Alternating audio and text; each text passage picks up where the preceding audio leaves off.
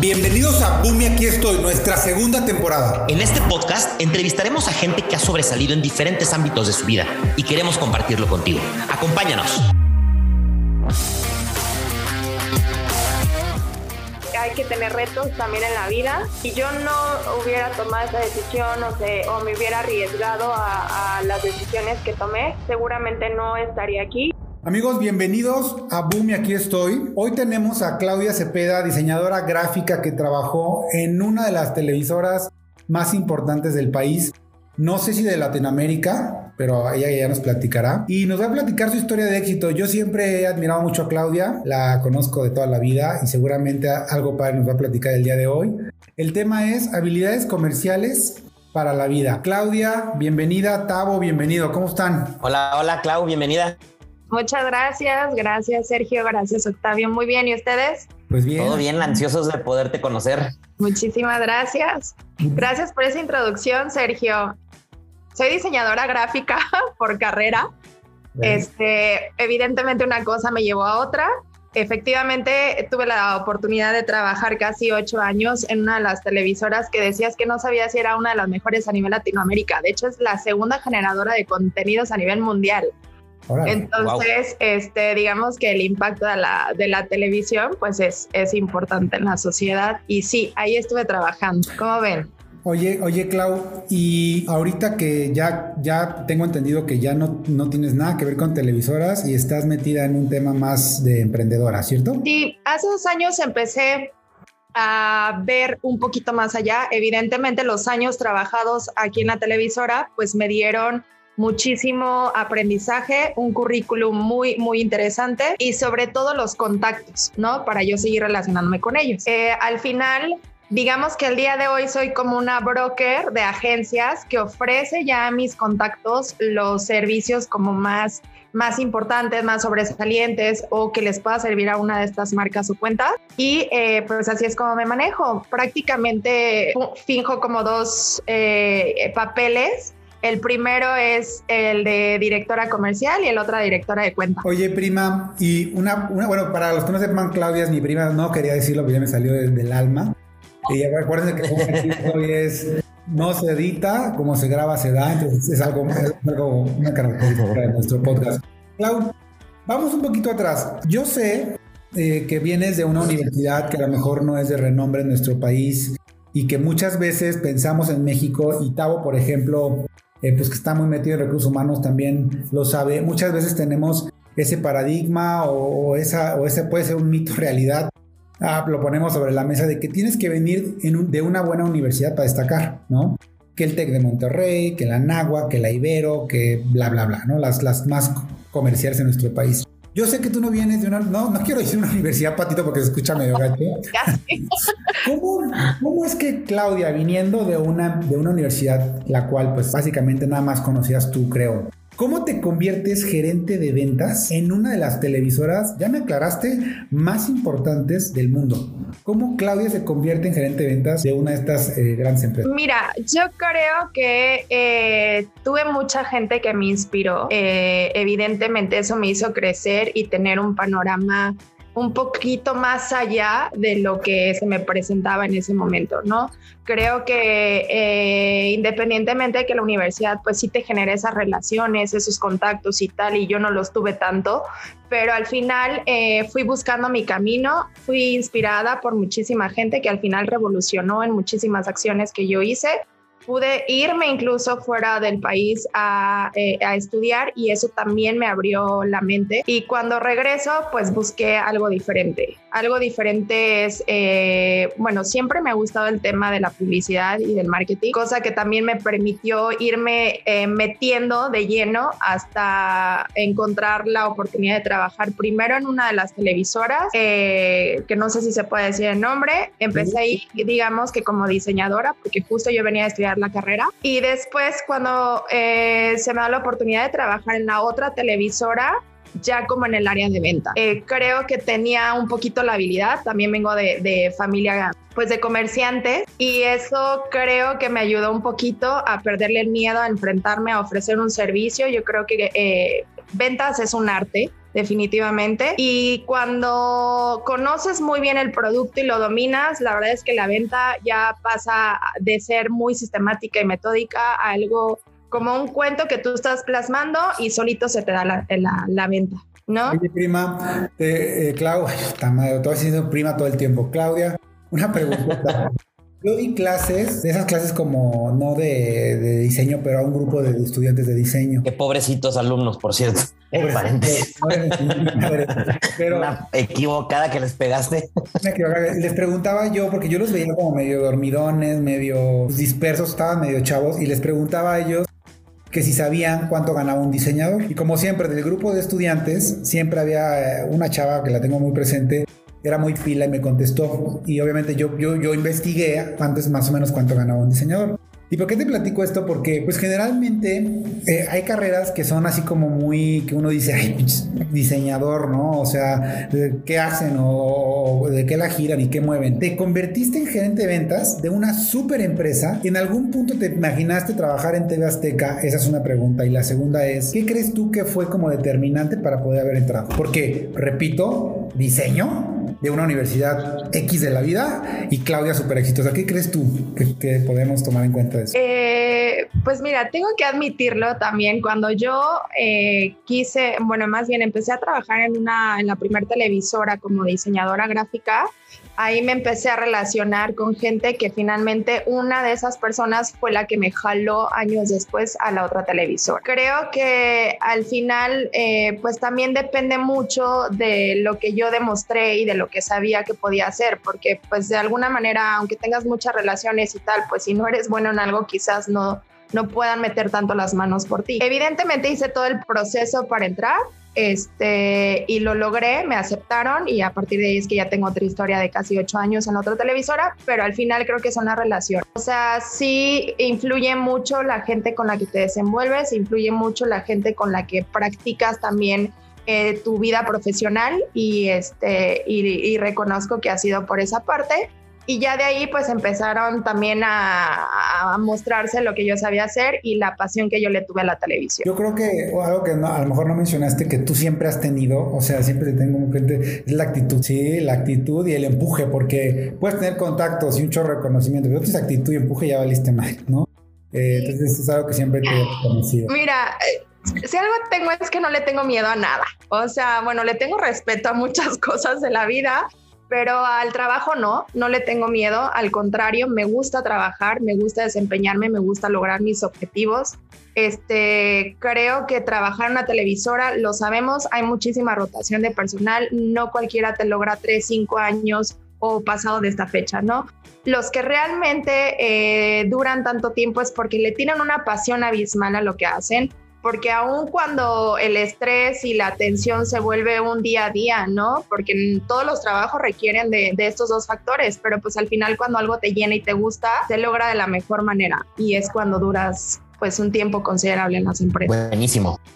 Oye, Clau, fíjate que hay, hay muchos mitos alrededor de la televisión o de los medios en general, sobre todo los que no venimos de, de televisoras grandes o lugares así hay muchísimos mitos, ¿no? Sobre excesos y sobre drogas y sobre muchas cosas que ahorita nos puedas platicar, pero ¿cómo se vive realmente el ambiente laboral? O sea, estar con actores tan famosos, con actrices, este, ¿cómo vives? No, no nada más la parte laboral, sino la parte también personal. Debe de haber vivas, debe de haber un mundo de cosas. ¿Cómo lo viviste tú? Eh, quiero resumirte esa pregunta en, en dos o tres palabras a lo mucho. Manera extraordinaria. No saben lo que es hacer televisión. O sea, mi día a día era tan movido en el sentido de que todo el día estabas para arriba, sobre todo cuando estás en un área de ventas, que tienes que estar ofreciendo servicios, materiales, nuevo contenido, este, que ya traemos este evento, etcétera. Y sobre todo porque yo venía de un área que siempre estábamos creando eh, eh, cosas para la, la audiencia, ¿no? Entonces era súper movido, por supuesto que tienes al talento cerca, me acuerdo de cuando iba gente o ganadores, incluso de algunas promociones y todo el mundo se quería tomar la foto eh, con los artistas, pues yo también recién que entré, ¿no? Porque es algo que, que, que, se veía inalcanzable, que cuando tú lo ves a través de televisión desde casa nunca te imaginas ni que son pues mismas personas igual que tú, ¿no? Que, que también tienen sentimientos, que también andan a prisa y que también tienen trabajo que hacer, porque al final es un trabajo. Entonces, convivir con ellos el día al día se vuelve algo muy normal. Ya no me paraba a pedirles eh, casi, casi fotografía o a saludarlos, ¿no? Este, posteriormente se desencadena una, un trabajo ya en equipo, incluso con ellos, porque cuando tienes proyectos donde están involucrados a veces el talento, pues también los necesitas en tus juntas, que vayan, te acompañen, etc. Em, después de ahí, pues córrele con la cita al cliente y córrele a comer y regresa a terminar pendientes, este, a operar, a contestar mails, etcétera. Entonces, hacer televisión, de por sí sabemos que la televisión nunca duerme. La televisión está 24 horas 7 este, al aire. Entonces, hay un equipo inmenso, no saben lo que hay detrás de lo que se transmite en pantalla, ¿no? Desde todas las áreas involucradas, desde un área eh, que se encarga de ver qué contenidos eh, vamos a transmitir, desde un área que se encarga de, de, ver qué es lo que vas a decir, porque también hay un área legal que te dice y qué decir y qué no. Este, está el área de talento, está el área de guionistas, está el área de vestuario, está el área de maquillistas, o sea, todo mundo conforman una escena que a veces no tenemos idea de lo que hay detrás. Entonces, literal te puedo decir que es algo extraordinario hacer televisión. Ha sido de mis trabajos más impactantes y que me han eh, marcado para el resto de mi vida. O sea, efectivamente quiero seguir en el ámbito de de toda esta estrategia de publicidad y de marketing y sobre todo el impacto que tienen los medios a favor. Oye, oye que, ay, perdón, que un comercial que, dura dos minutos trae cientos de personas y horas atrás de grabación, ¿no? Algo que viste en El de 20 segundos. el de 20 segundos, que es, eh, digamos que el formato más común que van a ver, eh, requiere de muchísimo esfuerzo. Desde una idea creativa hasta el día de la grabación y para 20 segundos a veces te llevas horas, ¿no? Incluso días de grabación. Entonces, no, les digo que es un, es un tema bastante movido, nunca te aburres, nunca. Y el que se aburre es porque prácticamente creo que no está haciendo nada. no estaba para estaba trabajando. Oye, Clau, ¿cómo funciona o cómo hacen ustedes? Porque justamente lo que tú mencionas es muy cierto y a veces no lo pensamos porque los que ven tele o los que vemos tele lo ves en un espectro de tiempo, a lo mejor durante el día, antes de dormirte o algo así. Pero si tú prendes la tele a las 2 de la mañana hay algo, aunque sea un infomercial, pero siempre hay algo transmitiéndose. ¿Cómo manejan las crisis? Por ejemplo, me pongo a pensar en el terremoto, no sé si te tocó el último del 2017, que fue el último grande. Este, ¿cómo vives? Ah, bueno, imagínate, ¿cómo vives eso en donde tienes que transmitir en tiempo real, pero está temblando ahorita, pero los cuates que presentan, no sé, Loret de Mola, los que hayan estado en su momento, pues están dormidos en su casa probablemente. ¿Cómo hacen para mover un equipo de gente tan grande y poder transmitir en vivo, en tiempo real, todo lo que está pasando? Y las guerras, y contar además las guerras y cortar además y, cortar todo lo demás porque tienes comprados este, derechos de publicidad o no sé cómo se llamen anuncios, etcétera, y tienes que improvisar. ¿Cómo funciona eso en manejo de crisis? Mira, a estas alturas hay gente ya con muchísima experiencia en eso. Este, evidentemente necesitamos estar preparados para los acontecimientos inmediatos e incluso de sorpresa, ¿no? Eh, pero ya hay gente muy preparada, desde los mismos que están transmitiendo en vivo a veces algún programa de revista, noticiero, etcétera, cuando se da el hecho, ellos mismos eh, saben qué hacer, ¿no? Eh, prácticamente no necesitas como suspender la transmisión para después recapitular el acontecimiento, no, para nada. De verdad hay gente ya muy preparada, muy capacitada estamos preparados para eso y más, como lo dice Sergio, no nada más a nivel nacional, sino a nivel mundial. Alguna cosa importante que suceda en ese momento se, se este, digamos que se bloquean algunas transmisiones para dar a conocer la, noticia a nivel eh, mundial y posteriormente se hace como toda la transmisión ya con información completa. Oye, pero... Perdón, perdón, claro, que ahorita me estaba acordando que yo, yo, televisión ya no veo, eh, pero la veo en YouTube, ¿no? Porque ya todo ha cambiado. O sea, por ejemplo, yo antes decía, no sé, tú, tú prendes, lo, tradicional, mis papás, por ejemplo, se ponen a las 8 de la noche y prenden la televisión para ver el noticiero. No, yo ya no hago eso, yo lo veo a través de YouTube. Y te das cuenta que casi todas las televisoras ya están también en esa plataforma. ¿Tú crees que en algún punto has pensado o has platicado o incluso eh, tus contactos te dicen, oye, ya toda la tendencia se va a hacer digital, o creen que no, o crees, hacia dónde crees que vayamos en esa parte? Esta pregunta me encanta porque eh, hay muchas cosas detrás que de verdad no yo no hubiera sabido nunca si no hubiera tenido la oportunidad de presenciar incluso análisis eh, acerca de este tema. El tema digital viene desde hace como 7, 8 años para acá muy fuerte, ¿no? Y la pandemia vino como a a exponenciar este tema. Exacto. Sin embargo, la televisión en México sigue siendo la televisión y sigue siendo el medio masivo más fuerte y más impactante simultáneamente. Eh, le gusta o no le gusta a la gente. Eh, de hecho, eh, he estado leyendo algunas cosas acerca de que en 2020, justo cuando la pandemia, incluso se exponenció el tema de novelas, o sea, la gente que veía novelas y tal. ¿Por qué? Porque sigue siendo algo muy cultural. la tele sí ha tenido que ver estos, estos avances tan, tan apresurados del tema streaming, pero ellos mismos han sabido cómo eh, detenerlo un poco más con el tema de contenidos. O sea, siempre están en busca de contenidos que te puedan llamar más la atención, incluso si estás con tu música o tu contenido digital. La tele va a seguir siendo la tele, le va a costar muchísimo tiempo a, a México llegar a tener en todo el mundo digital y hacer un lado el contenido nacional. Entonces puede ser un tema nada, no nada más cultural, sino también económico. Infraestructura. Infraestructura, el país no está para eso. Oye, pero hablemos de cosas más, más este, graciosas, porque yo sé que la televisión tiene momentos chuscos, sé también que hay casos súper polémicos. Eh, como el de ahora de los Oscars. Como el de los Oscars, no ah, manches, cae como anillo al dedo, ¿no? Los Oscars fue bueno, a mí me parece algo, este, hasta, no sé, no sé cuál será la palabra correcta, pero creo que salió totalmente de contexto lo que vimos todo el mundo, ¿no?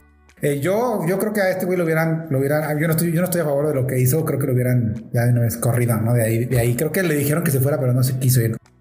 Pero hablando aquí en México, Clau, dos casos o alguna historia que nos quieras platicar que digas, Sergio, pasó una vez esto, tuvo un impacto cañón, eh, qué sucedió, qué implicaciones tiene, porque ah, como dices tú, al final de cuentas muchísima gente ve la televisión y aparte te expones cañón a que te vea cientos de millones de personas. ¿Algún caso que tengas en mente? Pues mira, eh, no lo viví yo, pero es muy, muy sonado este, y la gente ubica perfecto el caso de Pedrito Solá con lo de la mayonesa. Este, la verdad puedo decir. Yo no, lo digo algo, yo no lo conozco, no, sí sé quién es Pedrito Solá, sé que es de, de, Patti Chapoy de su show. Y ahorita le, yo le había comentado a Tavo anteriormente que si lo conocía, de hecho, pues Tavo tiene un aire con él. Eh, y, aquí la duda es, ¿qué pasó? Porque Tavo también conoce ese caso y yo no lo conozco. A ver, platícanos. Me han pasado un chorro, pasó el de, el de, bueno, ahorita nos va a platicar, pero no quiero adelantar, pero le han pasado a él. A veces hasta parece que ya lo hacen adrede, porque ya otras marcas, no, así, platícanos, pero... No es adrede, lo que sí te puedo decir es que todos somos humanos y todos nos equivocamos, sobre todo en una transmisión en vivo. La transmisión en vivo, quien la haga, sabe toda la, eh, digamos que toda la carga que hay sobre él para que pueda decir eh, lo que está leyendo o, el guion que ya le pasaron previamente, este, que lo tienen que decir correctamente. Es, es un compromiso brutal y como cualquiera, nos podemos poner medio nerviosos o distraernos un segundo y ese segundo se queda grabado para siempre, ¿no? Fue el caso muy particular de Pedrito, donde está mencionando una marca de una mayonesa. Sabemos que en este tipo de menciones, que se les llama esta propiedad en televisión, es cuando haces algún comunicado a la audiencia a través de una marca. Entonces, eh, está hablando de esta mayonesa y como que pensó que dominaba el guion y de repente dijo, compra mayonesa o algo así y dice la marca de otra mayonesa. ¿Cuál dijo? de, McCormick, ¿a cuál se fue? De Hellmans a McCormick. Ah, no, bueno, no me. Sí, sí, sí. Entonces. Digo, hasta, hasta una botarga, ¿no, Clau? Perdón, había me acuerdo hasta una botarga de la marca y se quedó la botarga así de qué pedo con este güey. No recuerdo la botarga, o sea, yo me acuerdo perfecto que estaba recargado y cuando supo, o sea, él mismo se entera que pues la había regado, este ya no supo qué hacer, o sea, terminó de decir el guion ya como diciendo, güey, ya ni modo, no hay manera de corregirlo, este, y pues ya, ya valí. oye, ¿y tú, y, ese tipo de casos los, los penalizan a ellos o a la televisora? O sea, porque son figuras públicas y son tan famosos que es difícil que corran a un, Pedrito sola o eso, ¿no? ¿Qué, implicaciones tiene, no manches? Mira, realmente yo no supe lo que pasó y las consecuencias que tuve, tuvo eso, pero sí te puedo decir que la marca tiene el derecho de no pagarlo. O sea, al final se le está cobrando a la marca por esa propiedad de tele y si hay un error por parte de nosotros, evidentemente lo tenemos que, que solucionar y absorber en este caso. Entonces. son cientos de miles, no 10 pesos. sí, sí, sí.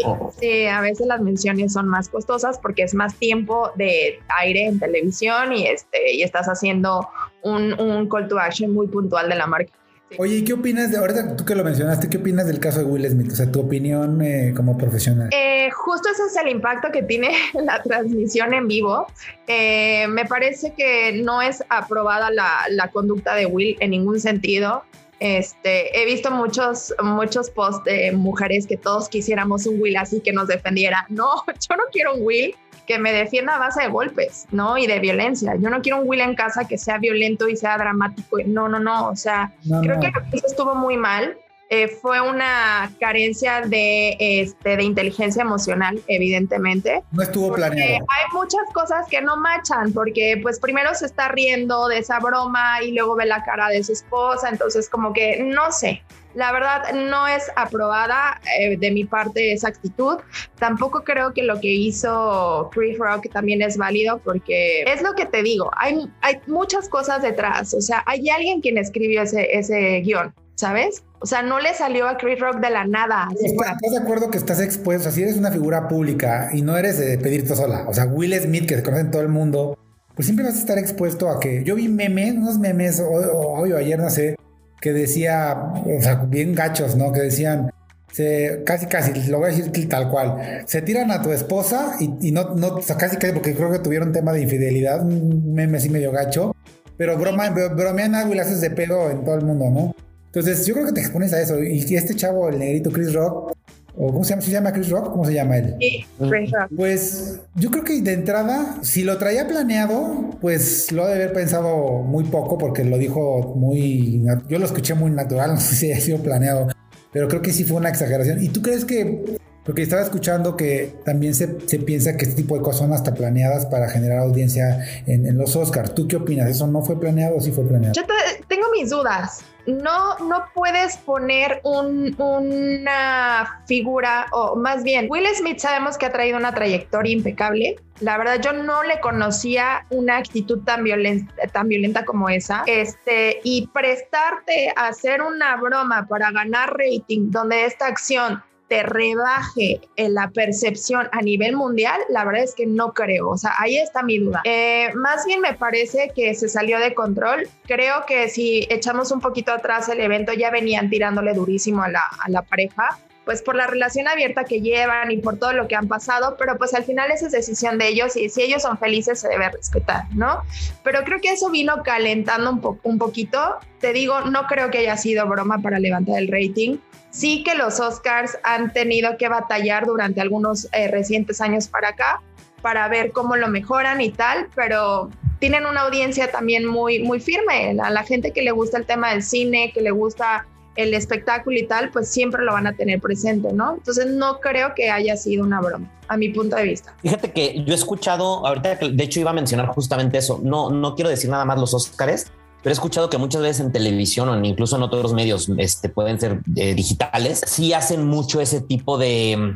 Eh, lo que pasa es que no sabes cómo va a reaccionar el público. El público, eh, hubo una dicotomía en algún momento en donde decían, oye, yo quiero que Will Smith me defienda como él defiende a su esposa y él así es, siempre ha sido impecable con ella y después se, volteó a lo que tú mencionas, Clau, y creo que tienes mucha razón. No justifica una acción de violencia el hacer algo así. Entonces sí se puede prestar completamente a un guion o algo preestablecido. De hecho, hasta se ve medio falsa la cachetada no soy experto. Yo nunca he visto los Oscars completos, nunca me han gustado. Creo que los Oscars es más la parafernalia alrededor que en sí de las mismas películas, pero sí veo algunas películas nominadas. Pero creo que sí le están metiendo demasiado show. No puedo decir si fue, si fue eh, ficticio o no, pero se me hace medio fake algunas cosas, la verdad. Sí se ve un buen madrazo, güey. Si quieres, un día estos lo practicamos, nos grabamos, pero yo te lo voy a decir. por favor. Para Oye, Oye, Clau, este, platícanos, fíjate que quiero entrar un poquito más a detalle sobre lo que eres experta, que es evidentemente ventas comerciales, que te gusta mucho la publicidad, mercadotecnia, que va muy relacionado, etcétera. ¿Cuáles son las diferencias de vender algo de manera tradicional a de venderlo, a masificarlo de manera masiva? ¿Cuál es el proceso? ¿Qué impacto tiene financiero, social, laboral, etcétera? ¿Te refieres a hacer ventas con nombre eh, detrás de una empresa fuerte, no? Sí, hacer algo en televisión, sí, hacer algo masivo debe ser muy diferente a poner tu pyme. Porque una venta, la venta tradicional es la venta normal, o sea, requerimos de la base de vender, de tener un buen producto y saberlo comunicar para que se cierre la pinza, ¿no? Eh, entiendo que eh, en el caso de, de la televisora tiene mucho nombre por medio. Entonces, no es lo mismo levantar el teléfono, prospectar de una agencia tal, a llamar ya de una empresa que es importante a nivel nacional. Sí, el impacto es diferente, sí te abren más las puertas, sí te atienden más, sí como que les dan más eh, seguimiento, importancia, aun cuando no te compren el servicio, porque me tocó muchísimas de, oye, es que te estoy hablando de la televisora tal y me gustaría tener una cita contigo para presentarte los servicios y demás. Y cuando recurría, pues no les funcionaba a veces por tema de presupuesto o porque el producto iba a otro target, ¿no? Otro nivel de, gente, etcétera. Entonces no, no se cerraba, pero al final no te impedían visitarlo. Hoy en día que yo lo veo más como broker de agencias, no es lo mismo decirles, oye, este, te estoy llamando porque quiero ofrecerte una ahora sí que un abanico de servicios diferentes, mira, dame la oportunidad, les cuesta más trabajo aceptarte. Esa es una realidad eh, pero la venta como tal eh, sigue siendo la misma en todas las categorías, en todos los rubros. Siempre es, eh, creo que mi consejo para vender siempre es tener muy buen, muy bien dominado el tema que estás ofreciendo. contra, digamos, incluso la competencia y demás. O sea, conocerlo en todos sus aspectos para que puedas tener eh, ese cierre, lograr la meta. Oye, oye, y aparte, bueno, si lo, si lo trasladas tal, tal vez en papel, eh, no sé, Tabo y yo, pues tenemos que prospectar de una manera mucho más pequeña. Nadie conoce a Dima Consulting, pero por si no lo saben, Dima Consulting es una super consultoría, por si no, los, no lo sabían, para que lo sepan.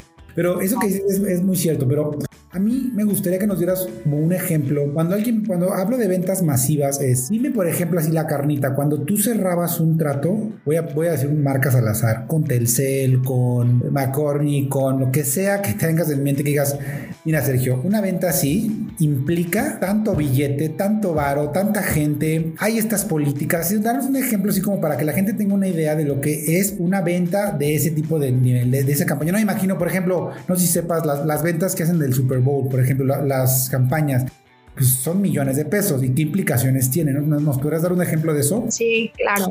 Mira, realmente para vender un proyecto muy grande se requiere eh, uno de una reunión muy eh, puntual con todos los involucrados por parte de, la televisora, ¿no? Para empezar. Entonces empezamos a, a, idear qué es lo que queremos hacer, hacia dónde queremos llegar, cuál es el objetivo de venta, etcétera que es una, digamos que son reuniones muy constantes, muy, muy trabajadas. Pero lo que lo de, perdón que te interrumpa, pero ¿qué lo detona? ¿Detona el cliente? O sea, el cliente los busca, busca TV Azteca, busca Televisa, los busca y dice, oye, quiero hacer un comercio. O sea, ¿cuál es la punta de lanza del proyecto? ¿Cómo empieza?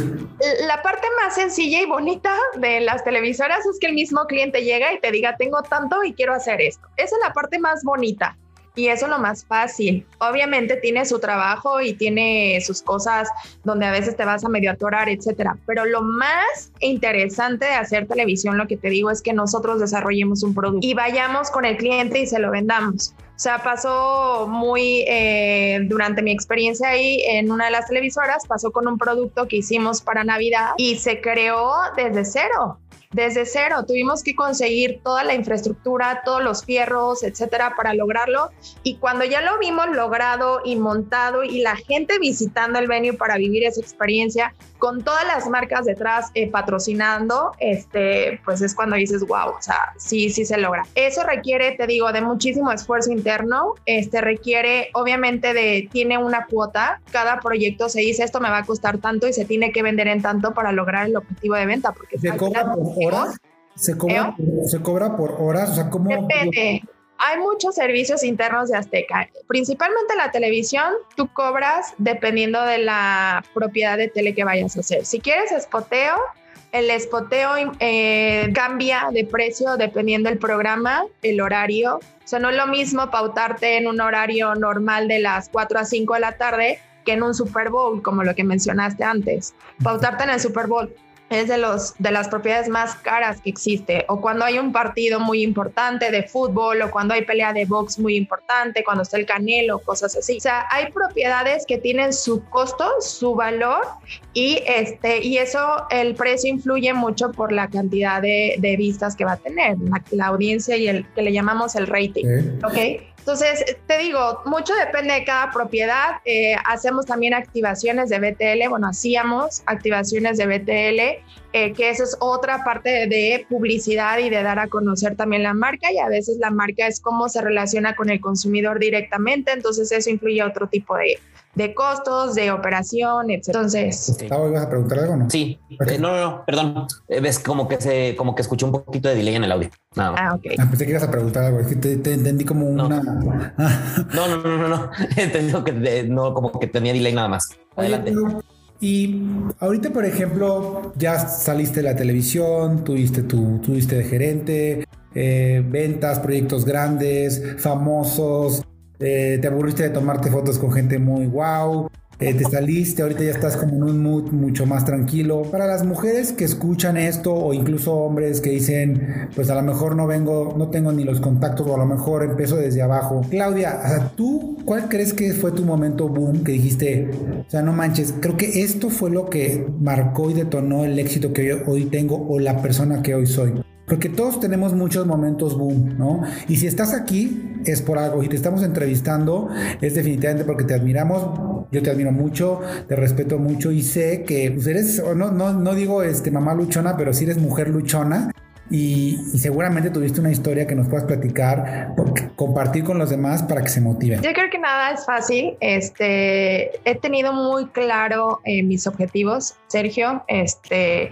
en ese sentido, creo que eh, te repito lo que te comenté al principio. Hubo mucha gente que ha inspirado mi camino, mi trayectoria, mi trayectoria profesional y que hoy en día estoy en donde estoy eh, gracias a ellos, gracias a mis ganas de sobresalir, gracias a mi trabajo también eh, y gracias a querer eh, pues marcar una diferencia en, en, lo profesional, ¿no?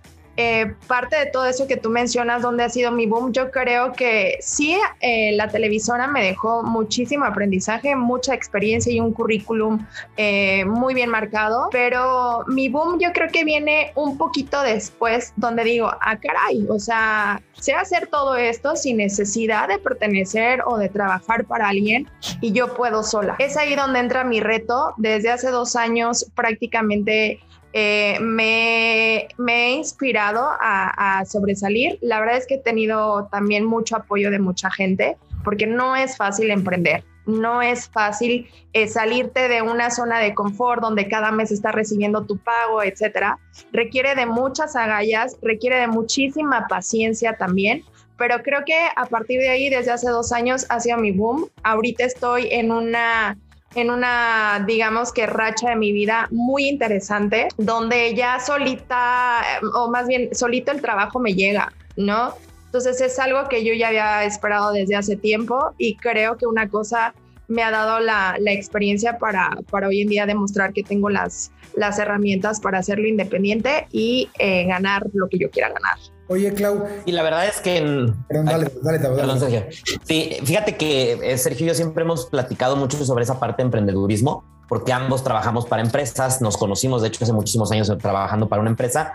Luego decidimos emprender y cuando vemos chavos o a gente ya no tan chavo que quiere emprender o que está en el camino y todo, eh, hemos visto casos como de los que salen de la universidad y emprenden su negocio y de los que trabajan y luego emprenden y nos damos cuenta que hay un abismo, por lo menos desde mi perspectiva. Definitivamente el trabajar para una empresa te da una visión completamente diferente, más una empresas como las que trabajaste, una red de contactos, te da una plataforma muy interesante. Claro que suena muy romántico el salgo de la universidad y emprendo a mis 20, 21 años, este, como Steve Jobs y todos estos grandes cuates, pero la realidad es que eh, el otro día escuché una frase que me encantó y decía, el emprendedor que llega a ser tan exitoso es tan complicado que por eso escriben libros sobre ellos. Y la verdad es que sí, ser emprendedor y, emprendedor y llegar a esos niveles la verdad es que es un libro de ti porque es complicadísimo. De por sí mantener una pyme de, después de 5 o 10 años es muy difícil. Este, termina siendo muy complejo. Entonces, estoy completamente de acuerdo contigo. Yo creo, desde mi perspectiva, que siempre es bueno que trabajes para otras industrias, aunque tu papá te herede una empresa, aunque sea lo que sea. Ve, aprende, echa a perder, que tengas jefes, que sepas lo que es lidiar con, con muchas cosas que no vas a lidiar en la empresa de papi. Entonces sí creo que es bien importante lo que la perspectiva por lo menos y el background que te dio este, este tipo de empresas. No, y tener formación. La experiencia es básica, la experiencia profesional es básica. Incluso yo cuando entré en la primera televisora como diseñadora, que era la carrera que yo había elegido, este, híjole, pues te toca hacer de todo. Y así. Llevas copias y llevas el café. Sí, sí, sí, claro. este, y previo a eso, mi servicio social, o sea, la verdad es que siempre el trayecto que vas marcando te va forjando a tener otra visión y a ejecutar tareas un poquito más, más allá, ¿no? De las que tienes inmediatas. Entonces, la verdad creo que para mí lo que he hecho, mi trayectoria profesional ha sido muy bonita. Por eso yo, yo te digo, o sea, a veces muchos tenemos la necesidad y también es válido. Por eso hay mucha gente que encuentra un trabajo y ahí se queda por la necesidad que tiene. Eso es válido, pero te aseguro que la gente que eh, dura en esas chambas es porque realmente sí le tienen un afecto, un apego, un cariño a lo que hacen. Porque alguien que no, tarde o temprano termina ah, quebrando. Entonces, que tampoco está mal, Clau. Exacto, no. O sea, no, al final no, pero me encanta la gente que va en busca de lo que quiere. Y la gente que tiene esas agallas para decir, híjole, ahorita, miren, lo hemos visto ahorita muchísimo con esta plataforma de TikTok, que ves tantas chavitas, tantos jóvenes emprendiendo, que tú dices, qué padre que hoy en día plataformas que te, te, transmitan un cachito de la vida de gente a nivel mundial, ya no nada más es de México, a nivel mundial, puede inspirarte a hacer algo. Entonces, parece que, gente que... Ajá. Perdóname, perdón que te interrumpa. Fíjate que nada más quiero hacer un comentario sobre eso. Me voy a escuchar muy tío, pero me da un poquito de temor. ¿Qué edad tienes? Eh, igual que ese 35. Pero, pero si lo ves en persona, ubicas a Dani, a Dani De Vito, bueno, haz de cuenta, un poquito más joven que Dani De Vito. ¿Sabes qué pasa? Estoy de acuerdo contigo y en cierta medida, eh, eh, ciertas cuestiones que he leído que me han llevado a pensar un poquito diferente, me he dado cuenta que puede ser muy peligroso. Qué padre que TikTok genere esto, qué padre que Facebook, Instagram, etcétera. El problema, creo yo, es que no es una plataforma sólida, no la plataforma en sí, sino una plataforma de trabajo sólida. Porque mañana TikTok ya no funciona, mañana ya no eres tan chistosito, es tan mediático y tan inmediato que hay, gente en los premios de TikTok, que el otro día estaba escuchando un podcast, de chavitas de 14 años porque bailan en sus videos. Pero si ese es tu chamba y todo, qué bueno, ya quisiera ganar lo que ellas ganan. El problema es que creo que es una plataforma muy peligrosa para la gente joven con dinero muy fácil y muy rápido y que es cero sustentable, creo yo. Puede ser que sea muy tía, pero me parece riesgosísimo. Aparte es como los futbolistas, cabrón, o sea, están bien chavitos y luego ves que tienen 35, 40 años, güey, y bien jodidos porque nunca tuvieron bases financieras, eh, de educación de casa, o sea, tan, tan chiquitos crecen, ganan un chingo de lana y después no saben qué hacer con ello.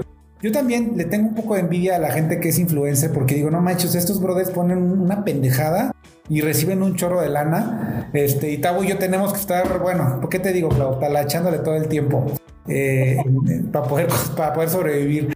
Como muchos, como muchos. Todo, todo tiene sus pros y sus contras. Yo creo que como sociedad hay que rescatar lo bueno, hay que tener el criterio para quedarnos con lo bueno de cada una de estas cosas que van surgiendo por la tendencia, por lo que sea. Y este, y eso va a detonar muchísimo nuestra personalidad también. Definir qué sí, con qué información nos quedamos y con qué no. Oye, que antes de cerrar el episodio, ya para, para, para dejarte ir, y te lo agradezco mucho por tu tiempo, ¿por qué decidiste salirte de las televisoras?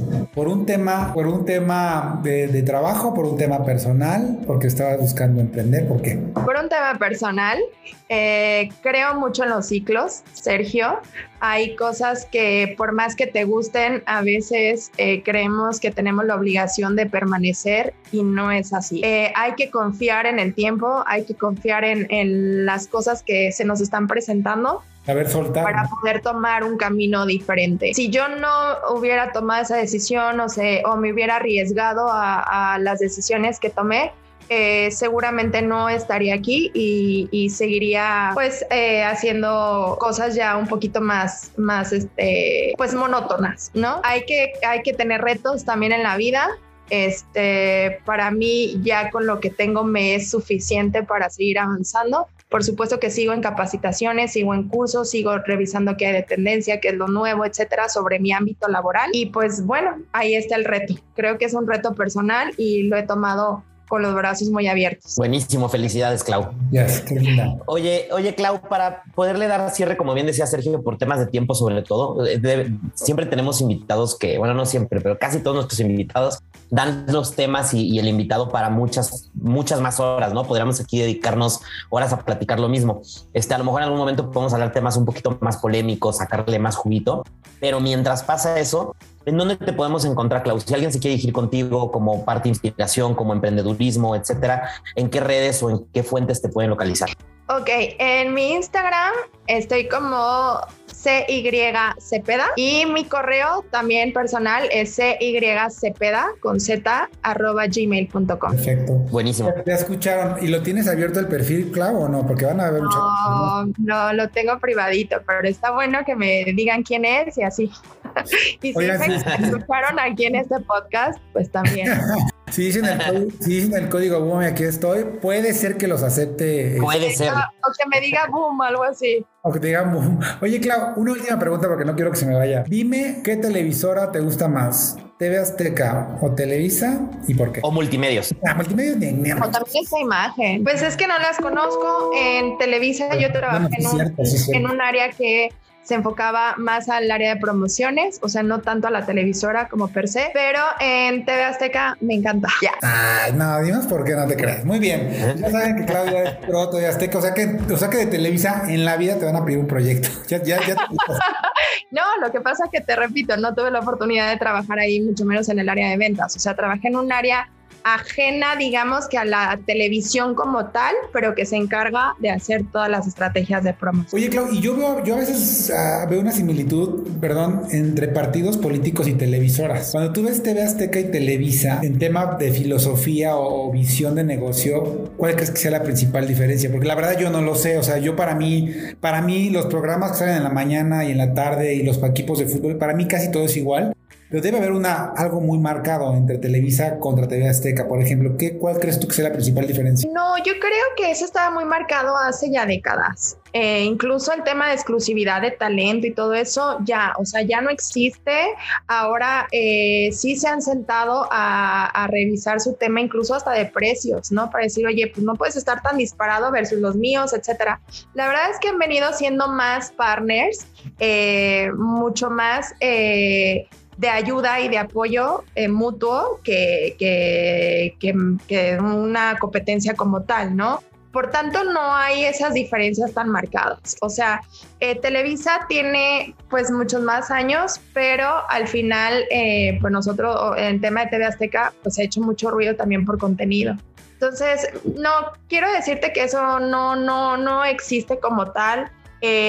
pues ya en otros niveles alguien podría ser más experto en esto y darte casos muy puntuales. Yo no, yo te digo de lo que he vivido con ambas, este, y sobre todo de los, de los cambios que ha habido que tuve la oportunidad de presenciar y que han quitado todos esos tabús y de somos súper enemigos, no, no, eso ya no. Y en tema pues de política y demás, pues qué te digo, todo, la política rige en México, es un tema de todos los días, como en todas las empresas también lo manejan este, siempre estamos que sí viendo a ver cómo va el peso y que sí viendo cómo actúa ahora el gobierno y que sí viendo, no, o sea, son factores que día a día siempre permean. Este, por supuesto que traemos una relación más, las televisoras traen una relación más fuerte pues con gobierno porque todo lo que pasa se tiene que transmitir y se tiene que comunicar, entonces ellos ya sabrán qué, qué, qué cosas decir y qué no que lo que no se ha de hablar en esas juntas de cosas de gobierno y política y poder, no manches, lo que no... No, no, lo que no sabemos. Lo que, no, lo que no sabemos, güey, y lo que no sabremos en la pinche vida, ¿no? O sea, no sabemos. Sí, seguro hay llamadas de, de, gente poderosísima que a lo mejor ni el presidente se toma la molestia, gente súper poderosa que le habla a un cuate muy pesado en la televisión, le dice, dices esto o te callas esto y punto, cabrón. O sea, debe haber cosas muy cañonas. Hay una serie de... Yo, creo que ya hoy en día también la gente ya no se detiene tanto. O sea, ese tema de libre expresión sí lo hemos ejecutado muy abiertamente y con todos sus derechos, ¿no? Entonces no crean que hay cosas que la gente se calla. Ya hoy en día mucha gente habla, mucha gente opina y por eso viene tanta controversia después. Oye, hay una serie que, les recomiendo, Clau, Tavo, si la pueden ver, se llama Succession en HBO y el dueño es, es, dueño de un grupo empresarial muy grande, pero principalmente de, las televisoras. Estamos hablando de un tipo ultramillonario y ultra influyente. Y está padrísima porque aparte enseña todo lo, todo lo, toda la manipulación y todos los, todo el contexto que hay detrás de una televisora tan grande y tan poderosa. Nunca, nunca dicen como si fuera CNN o BBC, pero está, te lo juro, Clau, la deberías ver, está padrísima. Yo ya te la había recomendado y habla mucho de qué decisiones se toman dentro de una televisora, políticas económicas, cómo influir, cómo cambiar noticieros, cómo poner en periódicos notas que te van a favorecer, o sea, unas cosas que dices tú, wow, no, no lo había pensado y que seguramente... reales. Y seguramente lo vemos aquí también. Pero bueno, ya nos desviamos, Clau. Muchísimas gracias. Sé que eh, habíamos pospuesto la cita, no se había podido coincidir. Eh, espero que a los que nos escucharon les guste, a, no, a mi mamá, a tu mamá que lo van a escuchar que les guste y que lo compartan. Porque la única razón de este podcast ni es monetaria ni mucho menos, es meramente porque Tavo y yo tenemos una filosofía que, que, que coincide mucho en compartir cosas positivas todo el tiempo. O sea, la realidad es que hay tantas malas noticias todo el día, tantas cosas banales, tantos chismes, que creo que el agregar valor con gente como tú, Claudia, con gente como Octavio, que también quiero mucho y respeto mucho, pues hace, pues, si lo van a escuchar 10 pelados o 100 pelados, pues por lo menos te llevas algo bueno y sabes que existen personas como Claudia o como los entrevistados que tenemos que siempre pues, destacan, buscan generar, eh, no sé, contenido de valor, agregar valor a la vida de las demás personas. Entonces, Claudia, yo te lo quería agradecer mucho. Eh, te quiero mucho, te respeto mucho. Y pues bueno, ahora sí que Bumi, aquí estás. Bumi, aquí estamos, Tabito. Muchas gracias, Clau. Muchísimo gusto. Por todo. Hombre, Octavio. Muchas gracias por la charla. No, cuando Cuídate mucho. Que estén muy bien. Gracias, Sergio, como siempre. Cuídense. Bye. Bye.